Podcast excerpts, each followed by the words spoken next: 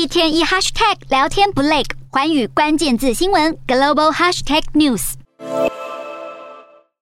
辛巴威为了抑制通膨和稳定汇率，将关键利率一口气调高到百分之两百，堪称全球手段最激进的央行。人民对政府的信心不断被削弱，因为辛巴威通膨率已经连续两个月维持三位数，在六月飙升超过百分之一百九十一，接近百分之两百。辛巴威货币对美元今年以来暴跌了百分之六十九。如今央行想抑制通膨，把关键利率从百分之八十调升到百分之两百，让今年利率已经累计上调一万四千个基点，打破全球纪录。Many people here don't have faith in the Zimbabwean dollar because of its rapid devaluation. They prefer American dollars, either to hold on to a security or spend on business transactions.